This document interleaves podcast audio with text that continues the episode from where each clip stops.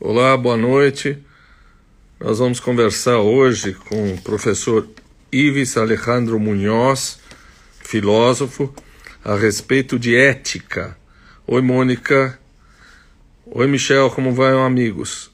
Acho que é um assunto extremamente importante, extremamente importante e atemporal, e principalmente nesse momento do país, é muito importante podermos discutir a respeito de ética. Oi, Cris, querido amigo.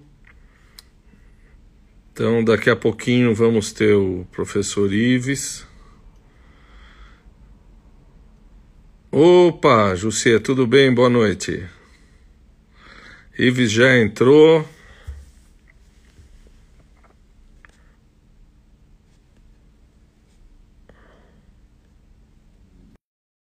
Vamos lá. Aguardando o Ives.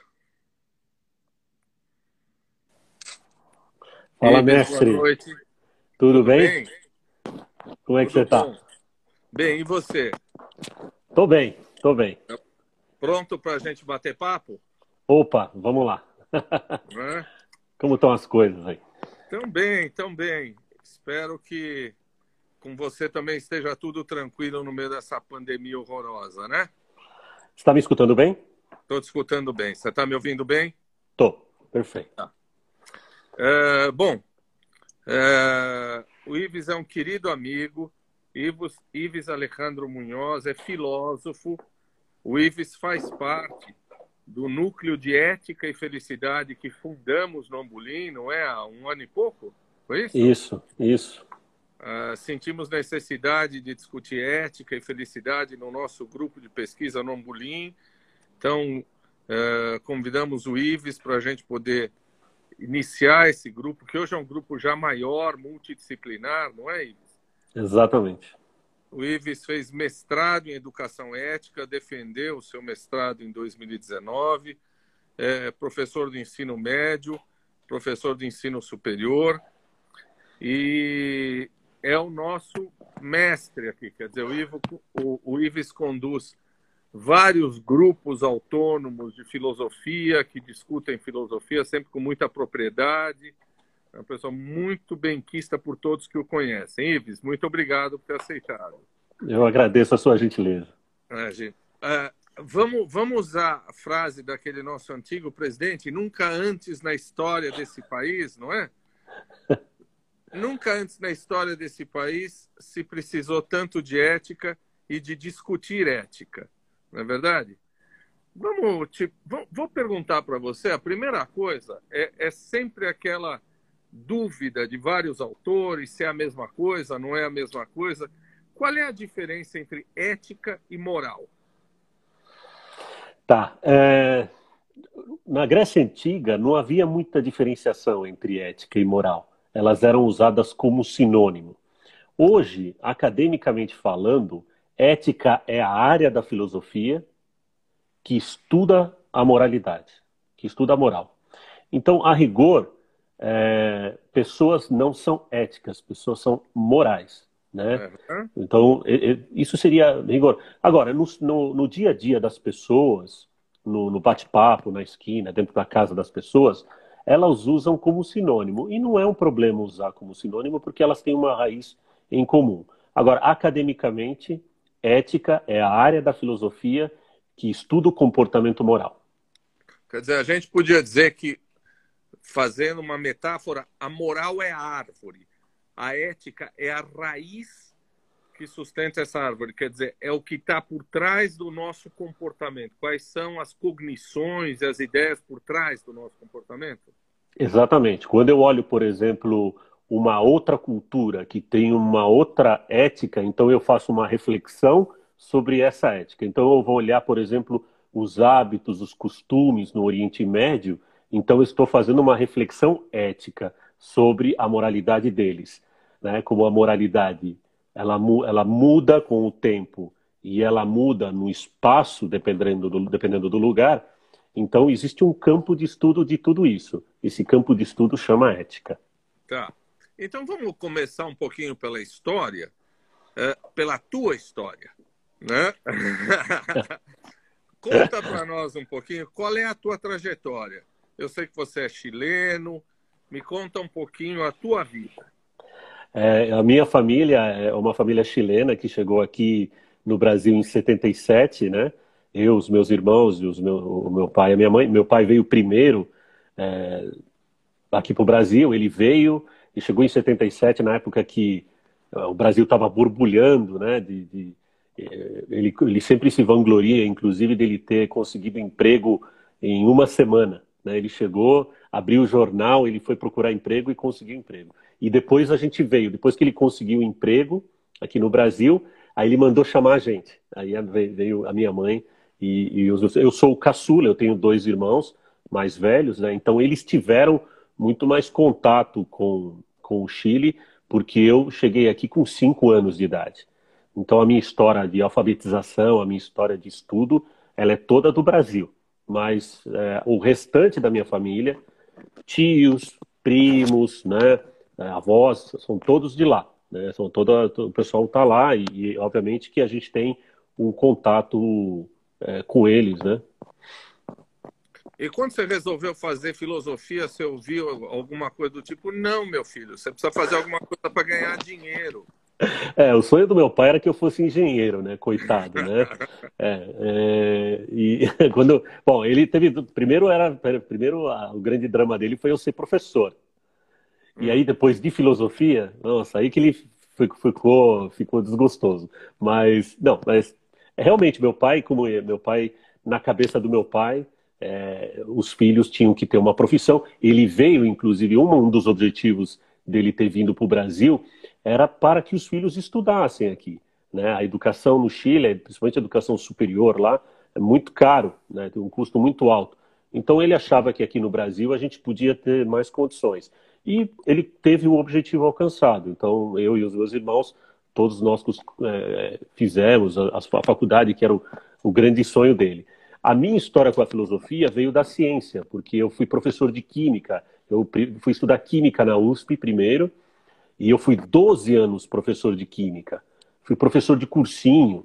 A minha escola de aula era em cursinho, aqueles professores de cursinho que cantava, que brincava tal. Então, eu fiquei é, muito tempo lá.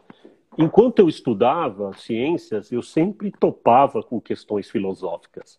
Hum. Ou quando você estuda partículas elementares, ou quando você começa a ler alguma coisa sobre cosmologia, ou no caso especificamente do cérebro, a relação entre mente e cérebro, o dualismo, o monismo, todas essas coisas me, me criavam uma certa curiosidade. E aí eu fui, eh, enquanto eu dava aula de química, aí eu fui fazer o curso de filosofia e quando eu terminei, eu abandonei as aulas de química e só fui lecionar filosofia. É, eu continuo apaixonado pela ciência é, eu, eu, eu, percebo que eu sempre olho as coisas de maneira da ciência, mas a filosofia tem um charme, tem uma questão muito bonita da história e das, do pensamento rigoroso que, que, que sempre me, me, me, me, deixou apaixonado por ela. Né? Isso é evidente nas nossas discussões, quando a gente discute neurociências, que você conhece muito bem neurociências e consegue misturar ou consegue uh, associar uma visão filosófica à, à, à, visão das neurociências. Isso para nós sempre foi um ganho na discussão com você. Né? E você fez um mestrado em educação ética. Como é que é isso?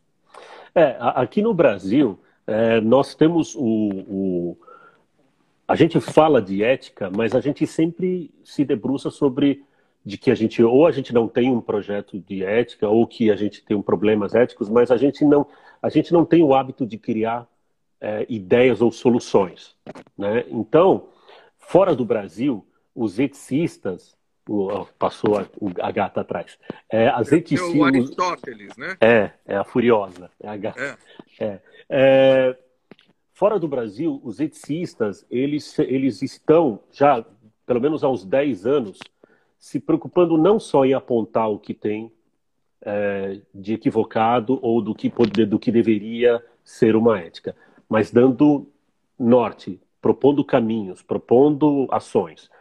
Como eu sou professor, eu sempre fui professor, tô, sou professor há 22 anos, então é, eu, eu, eu, sempre achei que a gente deveria não só dizer o que está de errado, mas propor. Saber o que está de errado a gente já sabe, mas será que não existe caminho? E aí eu encontrei fora do Brasil muitas iniciativas, muitas iniciativas, mesmo no Chile, nos Estados Unidos, na Espanha, em Singapura, na Coreia do Sul. Então, os grandes, os grandes exemplos de educação ao redor do mundo se debruçam sobre a ética e eu só uso aqui, tá aqui, educação ética, é, mas para nós aqui é educação moral. O, o correto é, o, seria os dois, educação ética e educação moral.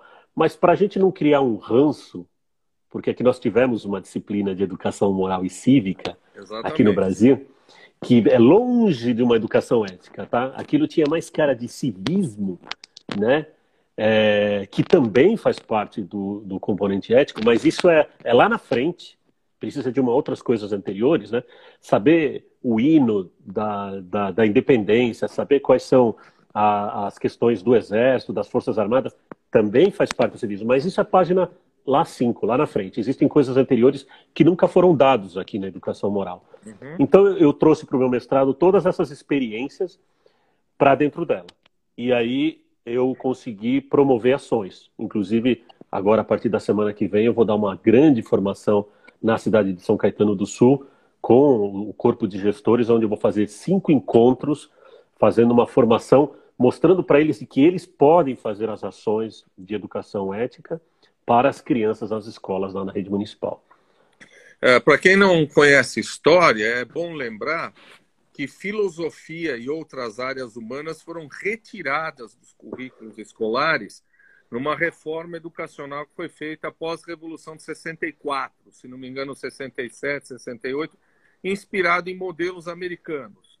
E aí entrou a história da educação moral e cívica, obviamente com um viés né, um viés dentro da, da, da ditadura militar. Nosso amigo Fernando Palauso, que nos entrevistou há um tempo atrás, está aí, a gente está mandando um forte abraço para ele.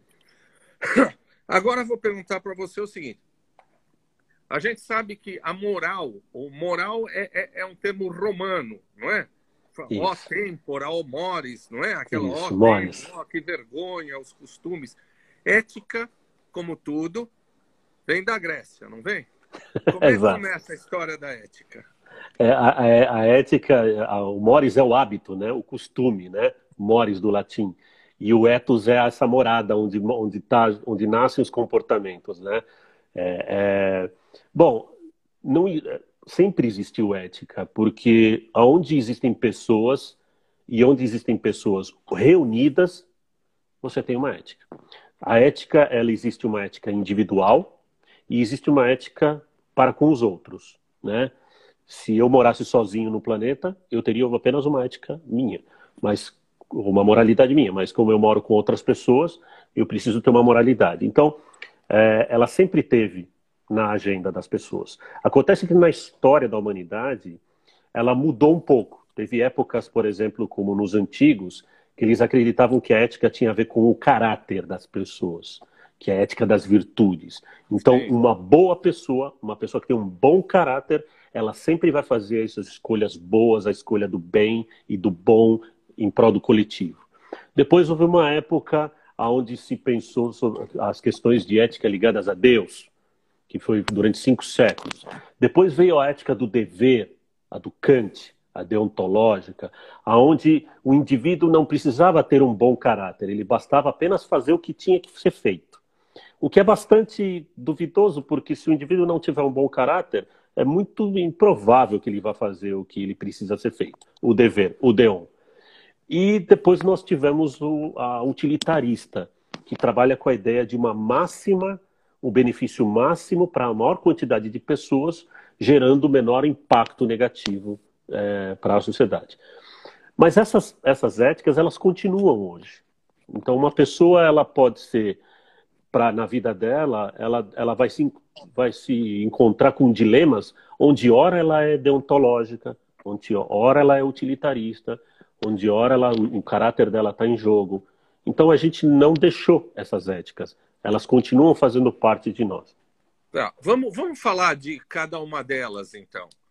Uh, tem, um, tem uma na República de Platão tem uma tem uma parábola lá que é do Giges, do anel do Giges.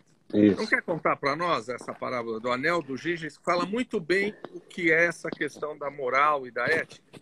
É, é era um conto que dizia o seguinte, que é, o anel tinha a possibilidade de, de te tornar invisível, né, de você ser invisível para as pessoas. E, e, se você é invisível, você pode fazer tudo o que é, você quer. Né? Então, a, o conto ele reflete o seguinte: é, até que ponto eu faço tudo o que eu quero quando ninguém está vendo? Então, é, na minha vida privada, quando ninguém está vendo, eu tenho uma ética, mas quando eu estou sendo vigiado, quando existem outras pessoas que estão olhando, a minha ética muda, o meu comportamento muda. Então, é, é, é uma história que é, levanta justamente isso. É, de que maneira, a partir de que momento eu preciso estar tá, é, levando em consideração o outro, levando em consideração as, a, o, o, outro indivíduo, e não só o que eu desejo, o que eu quero. Né? Então, Desculpe, quer dizer, Não, na pode... verdade, a história do anel de Giges diz o seguinte: quer dizer, mesmo que eu fosse invisível, eu não faria coisas que fossem contrárias à, à ética e à moral. É isso? Quer dizer, não precisa ficar ninguém me vigiando. É, é isso mesmo? É, mas uh, o ser humano não, não funcionaria bem dessa forma. É, a ética, justamente, ela tem os outros indivíduos e para que a gente se sinta justamente é, até onde eu vou do outro, que é um senso de coletividade que nasceu da evolução. Taki, a ética ela é uma demanda evolutiva. Uhum. Ela foi importante para os nossos antepassados e é por isso que ela existe. A ética não nasceu do nada. Ela nasceu porque os nossos antepassados africanos das primeiras comunidades precisavam se comportar, precisavam cooperar, precisavam se juntar para sobreviver então, muitos dos comportamentos éticos que nós temos, eles é, nos ajudaram a sobreviver, nos ajudaram a ir aonde a gente está. Então, se a gente é hoje muito do que a gente é, é graças a uma ética evolutiva. Quer dizer, vamos dizer que a ética, não existe ética de um ser só. A ética é sempre relacional. Ela é, é? relacional, ela é relacional. E, e faz parte da, da, da, da história, da, é, é, um conceito evolucionista. É, é isso? É, sim. Porque a gente sabe pelos estudos de comportamento da evolução, da psicologia evolutiva, inclusive, da biologia evolutiva, que é, é, seres não humanos têm uma, um blocos, que a gente chama de blocos construtores de moralidade. Então, por exemplo, os chimpanzés, os bonobos, os orangotangos, os gorilas, eles têm uma certa moralidade, não igual à nossa, não refinada como a nossa, mas eles têm uma moralidade, eles cooperam, eles, eles, eles têm hierarquia, eles sabem aquele indivíduo que gosta de usufruir da cooperação, mas é um parasita, né? Parasita é aquele indivíduo que gosta dos resultados da cooperação, mas não gosta de ajudar. Isso a gente chama de ah. parasitismo, né? Inclusive está cheio de parasitas no mundo. Então, é, os animais é, trabalham dentro desse formato de, de blocos que são que depois nos seres humanos se tornaram muito mais refinados. Bebês muito pequenos, de 5, 6 meses de idade, também já têm uma certa moralidade. Bebês de 18 meses de idade, por exemplo, já, já dão mais atenção a fantoches que se comportam bem do que fantoches que se comportam mal. Então, existe uma proto-moralidade que foi uma necessidade evolutiva de nós. Claro que hoje nós somos uma sociedade muito mais refinada, muito mais bem elaborada, que precisa de uma demanda maior e só esses comportamentos antigos não dão mais conta, né? Vamos falar um pouquinho, então, um pouquinho de cada uma das éticas que a gente citou aí. Quer dizer, vamos falar um pouquinho de Kant e do imperativo categórico? Como é que é a questão da ética em Kant? Kant era, era, um, era uma pedra, né? Ele era muito rígido, né? Ele, ele, ele a, a, história dele é de uma rigidez. Inclusive, uh, se brincava que as pessoas sabiam que era seis horas da tarde onde ele morava, porque Kant passava todo dia seis horas da tarde caminhando na rua. É, ele acreditava que a ética poderia ser universal, que eu poderia ter uma ética para todos, ou seja, um imperativo categórico, que eu não precisaria ficar fazendo nenhuma reflexão, apenas fazer, do dever, do D1. É, vou te dar um exemplo bem simples. Imagina, por exemplo, que você está numa fila de supermercado e a pessoa que está na tua frente deixa cair dinheiro no chão. E ninguém está vendo. Você olha aquele dinheiro, pega aquele dinheiro. Para Kant tem três possibilidades. Primeira, você devolve, porque não é seu, você devolve. Isso para ele é o melhor comportamento, é o dever de devolver.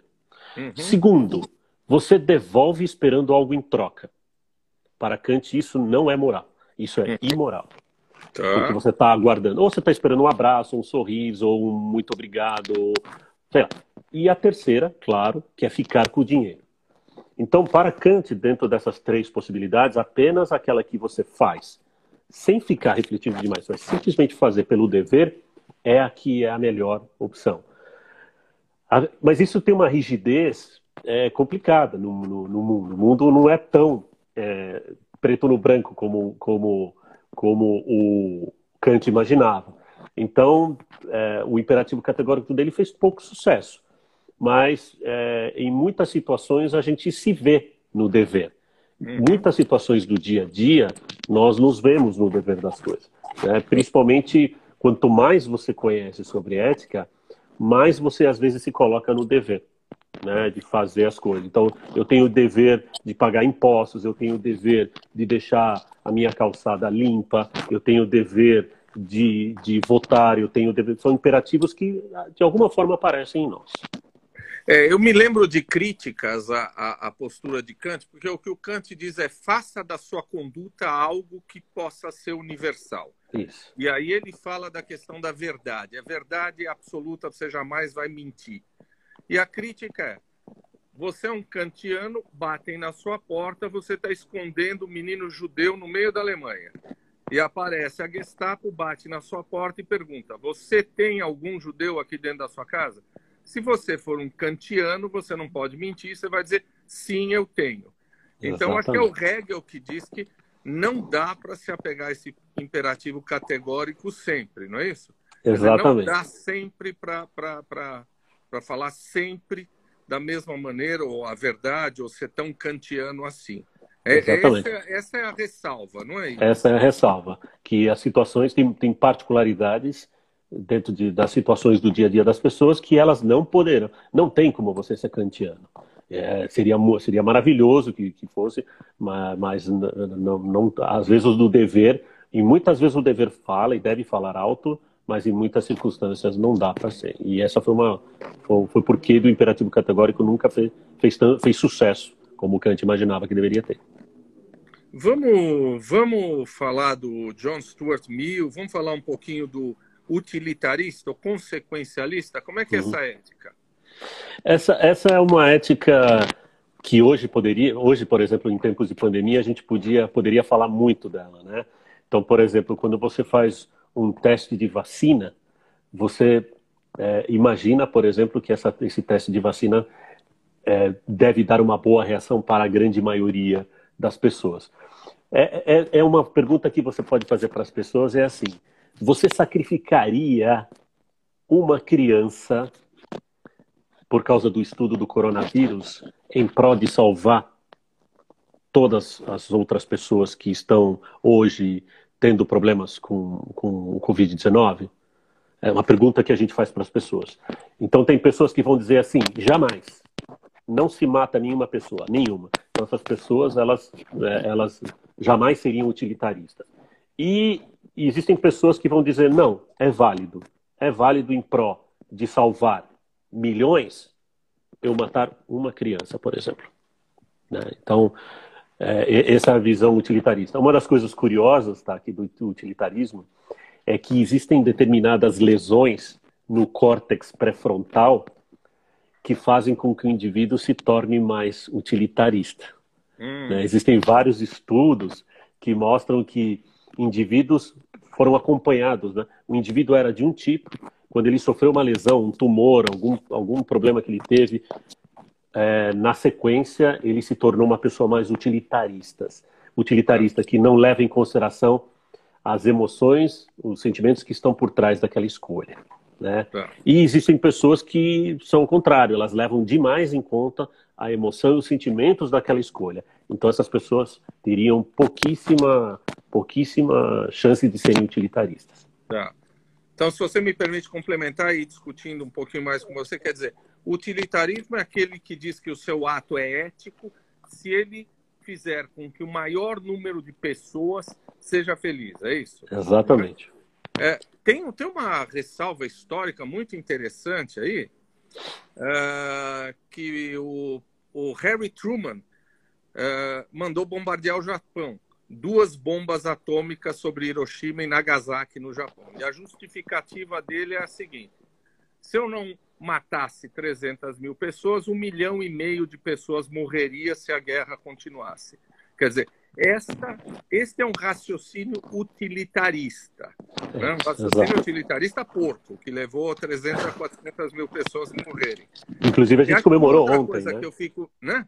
Comemoramos essa coisa, semana uma outra coisa que eu fico pensando do utilitarismo é que um ato seu pode ser julgado daqui a um mês, como daqui a um ano, como daqui a dois anos. Então você não sabe lá na frente se o ato que você fez, de fato, qual é o resultado final desse ato. Cabe isso que eu estou falando? Sim, sim, cabe, porque, é, como eu disse para você, o, o, o, que é, o que é ético hoje pode ser que não seja no futuro né? ou que era no passado pode ser que não seja hoje. Então, existem pessoas tá, aqui que ainda têm muita dificuldade com a modernidade, com a contemporaneidade. Então, eles veem é, de maneira muito. Elas, eles acham, por exemplo, que o mundo tem que ser do jeito que ele era quando ele tinha 15 anos de idade. É, e, e, o mundo muda, os valores mudam. Os valores, tá aqui, são aqui, é aquilo que guia a moralidade. É a escala de, do que é importante, do que te move, é, é a regulagem da máquina. Então, o TAC, há 10 anos atrás, 20 anos atrás, fez escolhas através desses valores que resultaram em agora. Agora, hoje você pode olhar para aquilo de trás e falar, puxa, talvez eu teria feito diferente, porque os teus valores vão mudando. Existem pessoas que têm uma resistência muito forte a essa mudança. Eles não aceitam hipótese nenhuma é, que o mundo tenha mais valores, e nós temos muitos valores hoje, por isso hoje é muito mais difícil viver do que era há 50, 100 anos atrás. Se você pegar a história da minha mãe, por exemplo, a minha mãe tinha dois, três tipos de vida que ela podia ter. Ela podia ficar solteira, ela podia ficar casada, ela podia entrar num convento, por exemplo. Hoje, uma garota de 17 anos tem muito mais possibilidades, um leque de possibilidades muito maior de vida. Então ela pode escolher muito. E muitas pessoas têm muita dificuldade com isso. Eles acham que o mundo tem que ser mais com poucos valores e de preferência que vá ao encontro do que elas gostam. Tá. É, deixa eu provocar você, como você é professor, eu quero, quero te provocar um pouquinho. Você pega um aluno colando, né? Você pega o aluno colando, o cara fala: Não, eu estou colando pelo seguinte, eu não estudei, mas se eu colar e tiver uma boa nota, eu fico feliz, meu pai fica feliz, minha mãe fica feliz, meu avô fica feliz, todo mundo fica feliz. Então, é ético eu colar, porque um número maior de pessoas vão ficar felizes. Dentro de uma ética consequencialista, vale a pena eu colar. Tá certo esse raciocínio? Consequencialista, sim, mas de caráter, não. Como é que é? A ética, de, a ética das virtudes vai dizer que a honestidade deve, deve estar em primeiro lugar. Então, a, a, a, o, o, o, bom caráter, ele, ele deveria dizer, bom, olha, é, deveria ser honesto, olha, eu não sei, eu não estudei e, e por isso eu fui mal. E não colar, porque colar é, é, é uma farsa. Eu estou fazendo isso para frente. Eu tô, tô passando o pé em alguém, no caso o professor. E, o, o, o problema desse tipo de cultura ética, Taki, é que quando você tem muitas pessoas fazendo isso, quando você tem muitas pessoas colando, quando você tem muitas pessoas é, é, fazendo maracutaias, isso gera uma cultura perigosa. Isso gera uma cultura perigosa. Então, assim, as, as gerações que estão que são crianças hoje, quando elas olham para o Brasil, Que cultura ética que elas estão vendo? E uma criança que nasce na Noruega com uma outra cultura ética, eu estou fazendo assim um bem diferenciado, que cultura que ela tem?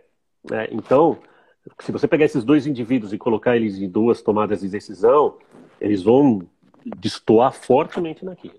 Então, eu, Ives, eu acabo prezando mais pela ética das virtudes, a ética do bom caráter.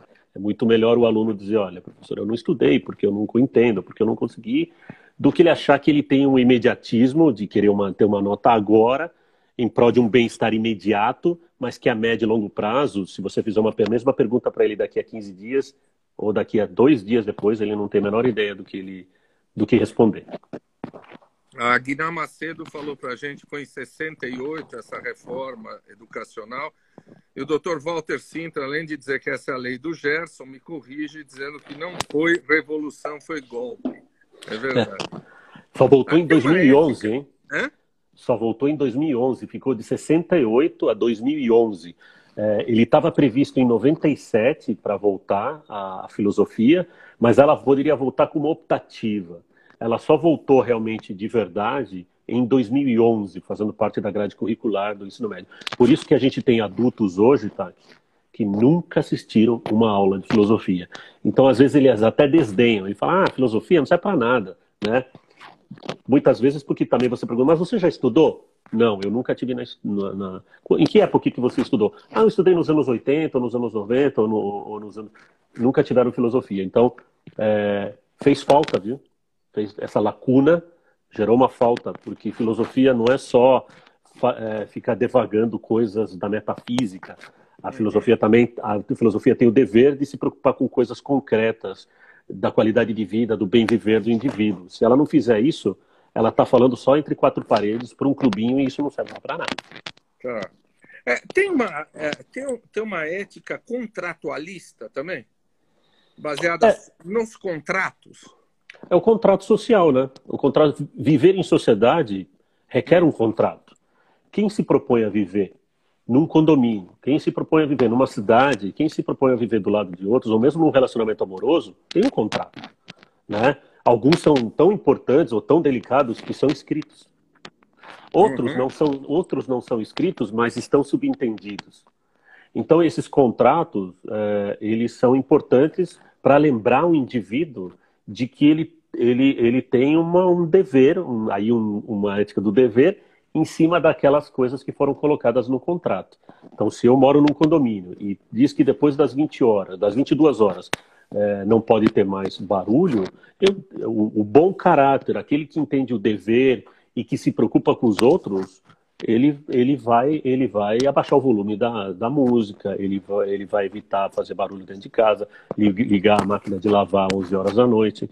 Então, existe um contrato. É, viver viver em, com outras pessoas exige um contrato. Uma amizade exige um contrato, uma reciprocidade, um relacionamento amoroso, um emprego, um contrato. É um contrato constante.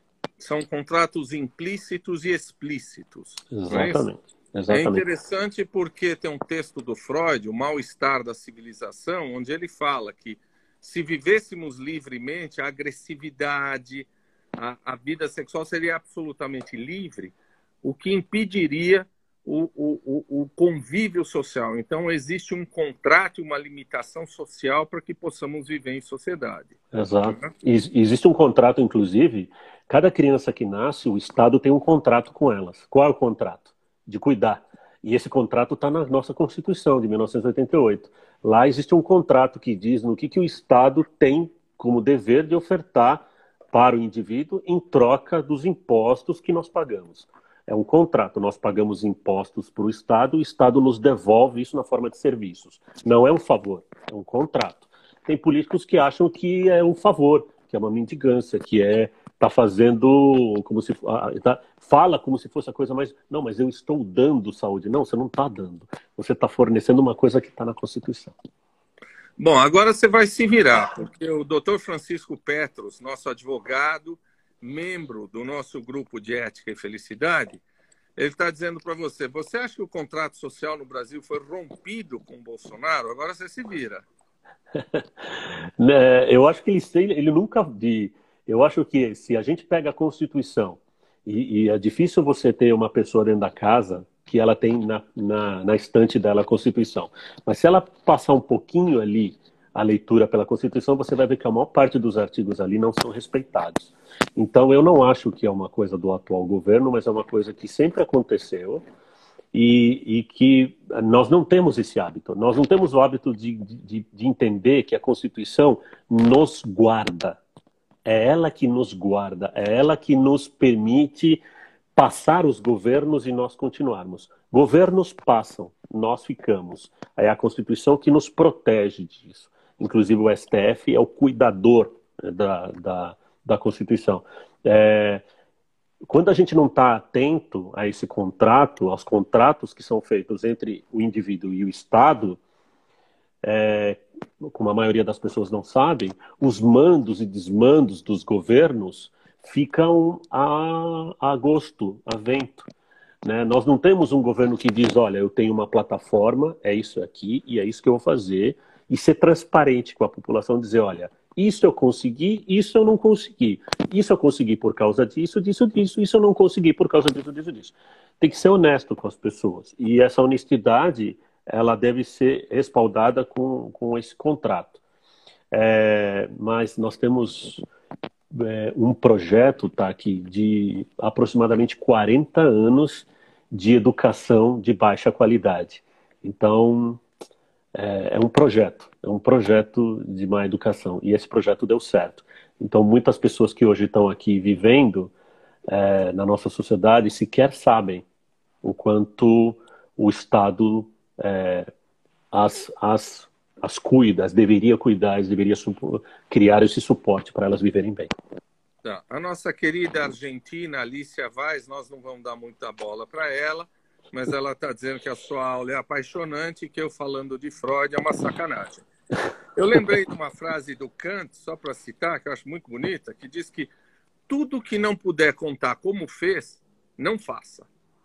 Tudo que não puder contar como fez, não faça. Interessante, né? É. Bom, agora, quando a gente, quando você fala de todas essas questões éticas, é, tem um conceito anterior que está implícito, que é a da liberdade da escolha. Quer dizer, eu preciso ter o livre-arbítrio, eu preciso ter liberdade para escolher, para poder fazer as minhas escolhas éticas. Como é que é isso? Eu preciso do livre-arbítrio. Vamos voltar um pouquinho atrás e falar da liberdade de escolha. É, esse, bom, você tocou um terreno é, complicado, porque assim, existem muitos filósofos que vão dizer que nós não temos uma plena, um li, pleno livre-arbítrio. Uhum. Todas as vezes que eu faço uma escolha, eu não estou fazendo aquela escolha naquele momento. Eu estou fazendo aquela escolha com uma série de parâmetros que já estão em mim. Se eu perguntar, por exemplo, para uma pessoa, falar, fulano, você namorou? Ah, namorei muito na minha vida. Quantas pessoas você namorou? Ah, eu namorei tantas pessoas. Qual era a cor do cabelo das, da, da, dos seus namorados, das suas namoradas? Ah, eram predominantemente morenas. Ou eu, eu tenho, eu, nas minhas escolhas eu fiz as preferências morenas. Se eu perguntar para essa pessoa por que, que ela escolheu ela não, ela não vai saber responder. Porque muito das nossas escolhas são inconscientes. Elas, elas, elas estão dentro de nós. E na hora que eu, que eu faço a tomada de decisão, a impressão que eu tenho é que eu estou fazendo aquela tomada de decisão naquele momento mas ela está dentro de toda uma história que foi construída por moldes e por, pela, pelo indivíduo por trás. Então, é, hoje existe um debate tá, aqui, muito forte dentro da filosofia se nós temos de verdade uma liberdade. Mas, levando para um lado mais prático da liberdade, é o contrato social que permite a liberdade. É meio paradoxal, mas são as leis que permitem eu ter liberdade. Olha que curioso. Eu só tenho liberdade de fazer as coisas porque eu tenho leis. Se eu não tivesse leis, cada um iria fazer o que quer e ia ser um caos. Então, se hoje eu tenho o, o, a liberdade de protestar, por exemplo, é porque a Constituição permite. Se hoje eu tenho a liberdade, por exemplo, de ir até um posto de saúde para ser atendido, é porque a Constituição é, é, me resguarda. Então, é, o Sartre fala muito disso, né? Ele vai dizer, por mais paradoxal que possa ser, a liberdade ela, ela se senta dentro de uma responsabilidade. Ele, ele faz essa analogia: toda liberdade tem é. em contrapartida uma responsabilidade e ela se senta dentro de uma norma, de uma lei por trás. É, eu sempre falo para meus alunos: a responsabilidade e a liberdade são cara e coroa da moeda. Você pede para o teu pai para sair até sair de noite e voltar meia-noite. Se você voltou 10, 11h50, é, então você, você arcou com aquela responsabilidade. Na semana seguinte, se você pedir para voltar meia-noite e meia, você pode dizer, olha, na, eu, eu assumi a responsabilidade e estou respondendo por aquilo, por essa liberdade. Agora, se eu não, não é, tenho responsabilidade, a minha liberdade ela é tosada. Os pais fazem esse jogo, responsabilidade e liberdade o tempo todo, ou pelo menos deveriam fazer isso. É, essa história da responsabilidade do livre-arbítrio, acho que vale a pena uma outra live nossa. Né? Eu lembro nossa. que há três gigantes, vamos dizer assim, da filosofia. Nietzsche, que diz que a gente não tem liberdade porque a gente é, é, é regido pelos ídolos, né? entre eles a religião. O Freud diz que o ego não é senhor nem na sua própria casa. Né? E o Marx disse que não existe liberdade porque as forças econômicas é que regem a tua vida. Mas é legal você falar do Sartre, porque o Sartre, é, eu sou jogado na vida e eu tenho responsabilidade, não é isso? Exato. Eu, né? é, existe ética sem Deus? Quer dizer, aquela história do, dos irmãos Karamazov, já que Deus não existe, tudo é permitido. Existe ética sem Deus? Claro, existe, porque a, comunidade, a, a, a minha vida em sociedade também vai determinar o que eu posso e o que eu não posso. Eu posso não acreditar em Deus, mas eu tenho que obedecer às leis de trânsito. Você obedecer às leis de trânsito ou você pagar os seus impostos não independe se você acredita em Deus ou não. Isso é uma outra parte, isso é uma outra questão.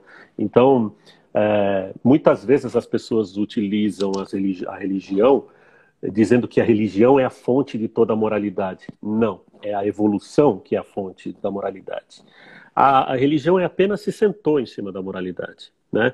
Houve uma época, por exemplo, quando nós éramos poucos, quando as comunidades eram 15, 20 membros, onde eu conseguia ficar de olho nas outras pessoas. A partir do momento que a comunidade começou a ficar muito grande, eu não conseguia ver todos. Então eu passo a ter agora um ser que vê tudo. E depois ficou tão grande que agora ele não mora só lá, ele mora num livro. Então ele pode não, não só ver, mas ele pode estar onde, onde eu quiser. Então, mas isso independe. Eu posso viver, uma pessoa pode viver em sociedade e não precisa acreditar na existência de Deus, é, porque ela sabe que viver em sociedade tem limites, tem normas, tem regras, tem leis e ela cumpre e ela se respalda dentro da, da, das normas. Então não tem problema nenhum. É, eu me lembro de, de um encontro né, de Dom Paulo Evaristo Arnes e Luiz Carlos Prestes, né, presidente do PCB, onde o Dom Paulo Evaristo Arnes dizia que é, não importa se eu acredito em Deus e você não, o que nos une é o respeito ao homem. É a ética. Exatamente. É, é o caráter, é, são as virtudes. É, é, é o bom indivíduo, é o bem viver lá dos gregos, né?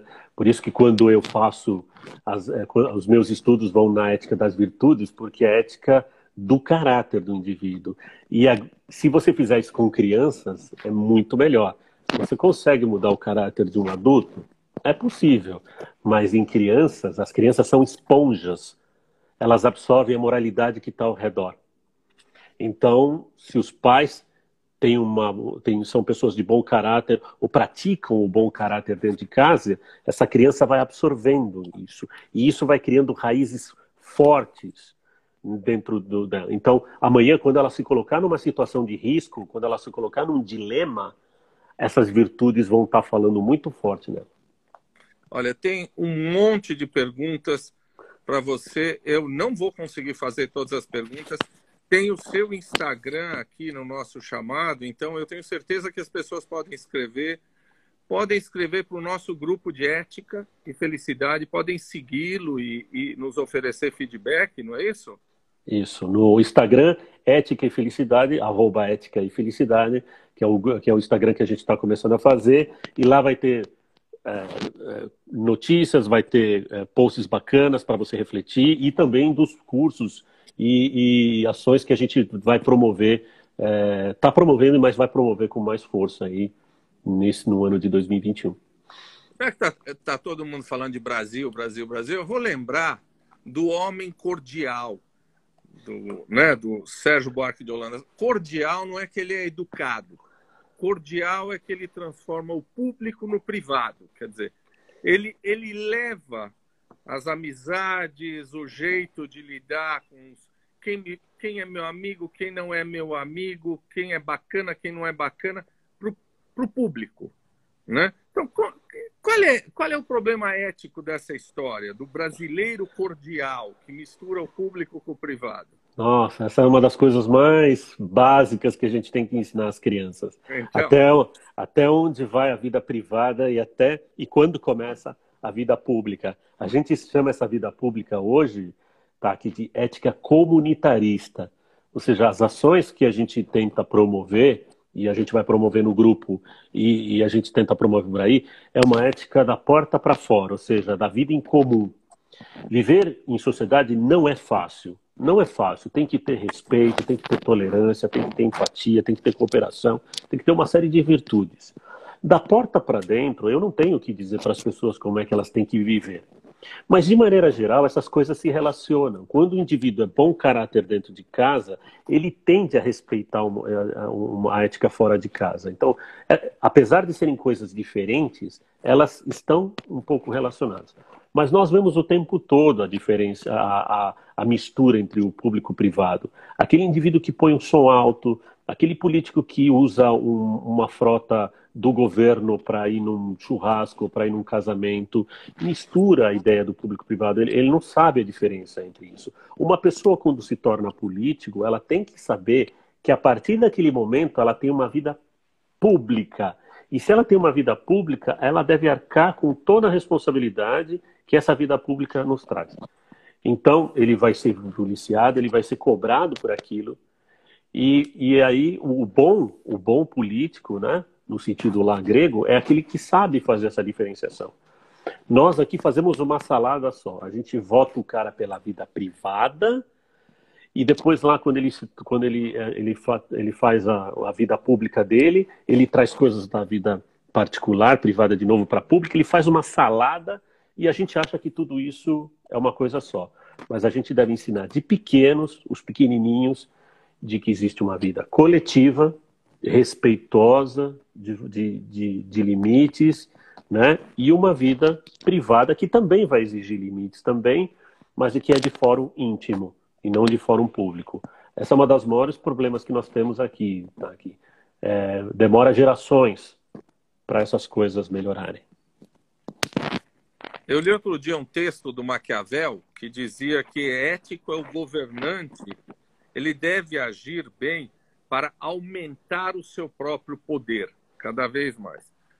É, nós, como professores, e você, como professor, você não acha que é exatamente o contrário? Quer dizer, o professor deve, ao longo do tempo, se tornar desnecessário, descartável. O aluno deve assumir o seu poder cada vez mais. Não é assim? É, essa, esse, esse é o, o professor é aquele que ensina o indivíduo a caminhar pelas próprias pernas. Eu acho que a tarefa de pai também é um pouco isso, né? Uhum. Existem muitos pais, por exemplo, preferem blindar as crianças, colocarem as crianças numa redoma, tentando blindar o indivíduo do mundo. E na verdade, pais deveriam mostrar o quanto complicado a vida é, mas não esmorecer por isso, mas se fortalecer na virtude, no bom caráter. É, isso vai, vai dar fortaleza para o indivíduo para o enfrentamento das dificuldades da vida.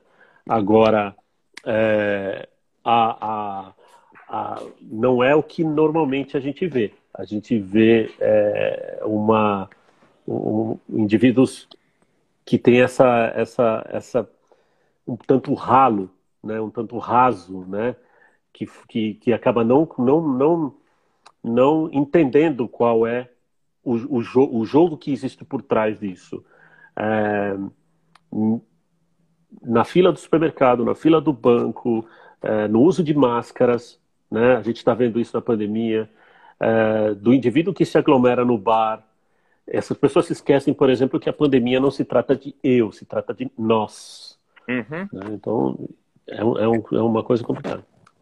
É quando a gente fala de etiqueta, as pessoas acham que etiqueta é como é que coloca o garfo na mesa, o copo na mesa. E etiqueta, na verdade, é a pequena ética. É isso, isso. que você estava dizendo.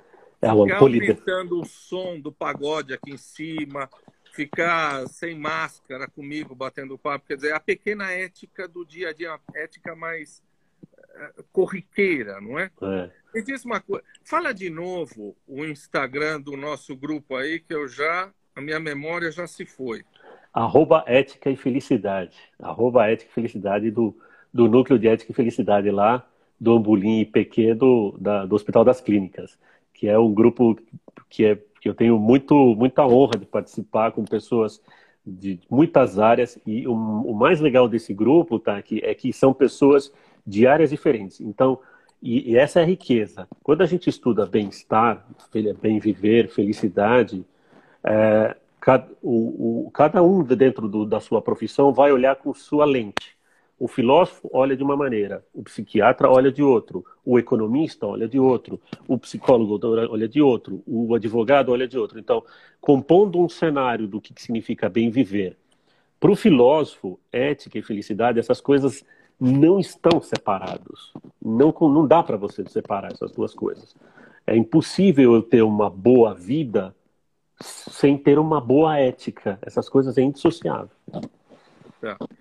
Uh, nós temos o, o, o, Petro já falou aí, como advogado, nós temos um doutor em literatura, nós temos as nossas colegas que falam de psicologia positiva, não é isso? Então você já falou de ética e felicidade. Ética tem a ver com ecologia, em transcendência? Tem, tem a ver. É à medida que o indivíduo, é, principalmente na ética das virtudes, né, à medida que o indivíduo vai se tornando mais virtuoso, virtudes são as máximas qualidades do indivíduo. Então Aristóteles acreditava de que isso é o trabalho para a vida toda. Então a, a gente não nasce virtuoso, a gente aprende a ser virtuoso. A gente vai aprendendo aos poucos. E é tarefa para a vida toda. O indivíduo no leito de morte, ele ainda não está pronto, ele não está virtuoso.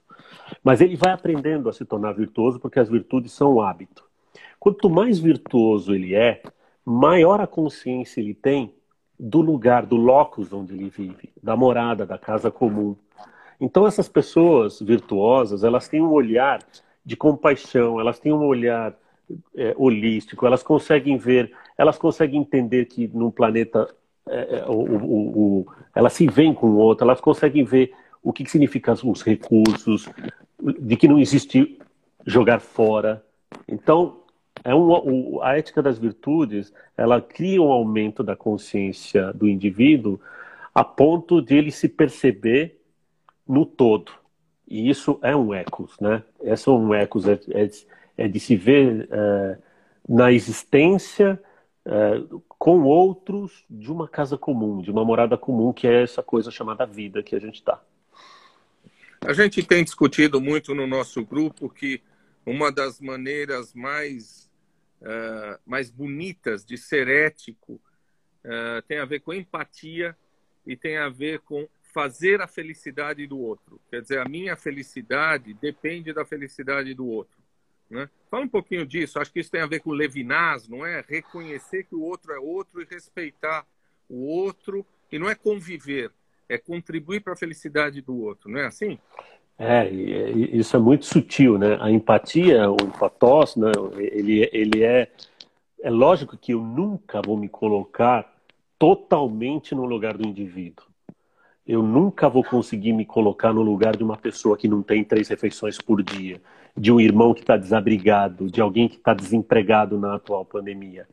É lógico que eu não vou poder sentir dentro dele o que ele está passando, mas eu posso me colocar um pouco na dor do outro, eu posso me colocar no sofrimento ou na alegria do outro. Quando eu faço isso, eu estou fazendo um exercício de um olhar fora de mim. E isso é de uma leveza, de uma, de uma, de uma qualidade é, humana demasiadamente humano, né? Então assim é tão bonito quando a gente vê líderes que se colocam no lugar do, do da dor, né? Então, é, claro, tô, o que eu vou falar agora tem toda a limitação. Eu sei que tem um monte de questões por fora, mas quando você tem, tem questões políticas, mas quando você vê um presidente da França indo até o Líbano, só o fato dele pisar ali já é um já é um sentimento do povo libanês e falar, puxa, tem alguém que se importa. Claro, existem questões políticas, eu sei disso, né? Mas o líder é aquele que se coloca um pouco no lugar daquele, daqueles que não estão, é, que não têm uma boa vida. Inclusive, a própria, o próprio nascimento da política lá na Grécia Antiga era para isso.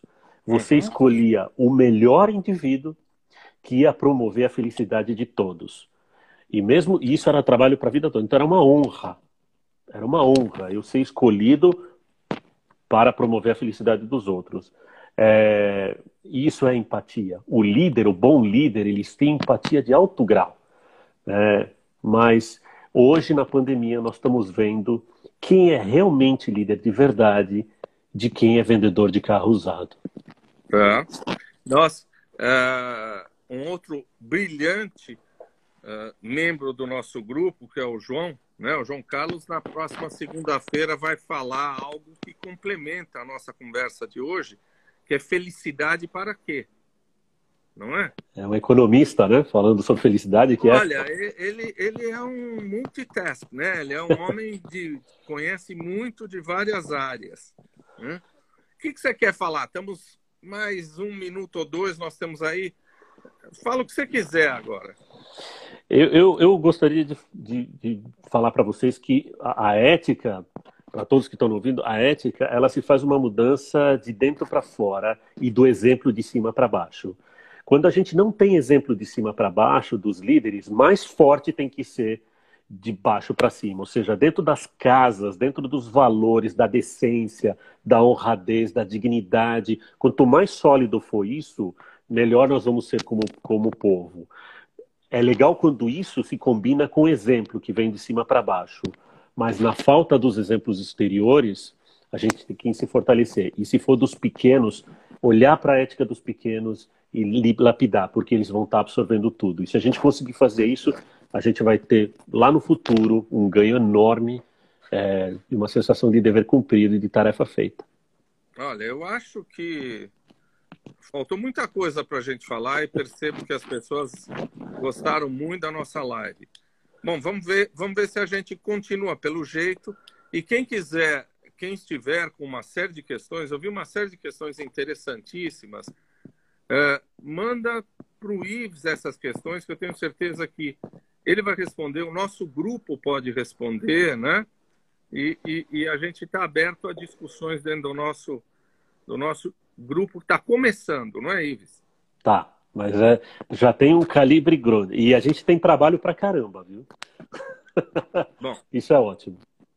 Muito obrigado, aprendi muito, como sempre, com você, não é, meu querido? É uma honra. E falar para um grego ainda é, é mais incrível, né?